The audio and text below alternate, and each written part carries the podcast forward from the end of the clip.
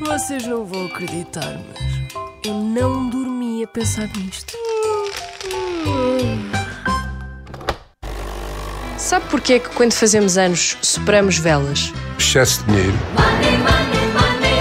Excesso de dinheiro porquê? Porque se você não tiver dinheiro, não tem velas, apenas canta, não precisa te pagar. É, uma- é um problema burguês. Podia-se fazer isso com palitos, os palitos não são muito caros. Mas não, não, mas os palitos ardem, não dá tempo. Não dá. Ah, soprar velas dá aquela coisa mais afastar os, os maus olhados. Mas acha que é o quê? Para espantar alguma coisa? Para pedir alguma coisa? Tá a apagar a chama Qual chama que é em nós?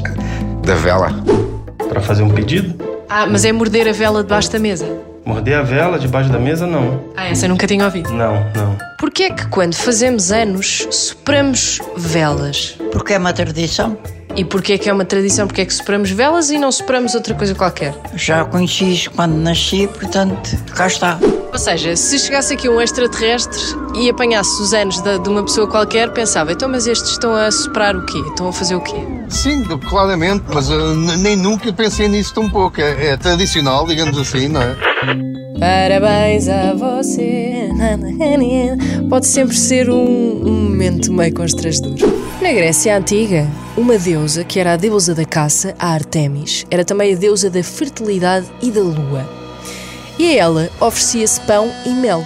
Como a Artemis era a deusa da lua, usava-se um bolo, com uma forma redonda e iluminada, que era uma espécie de símbolo da própria lua.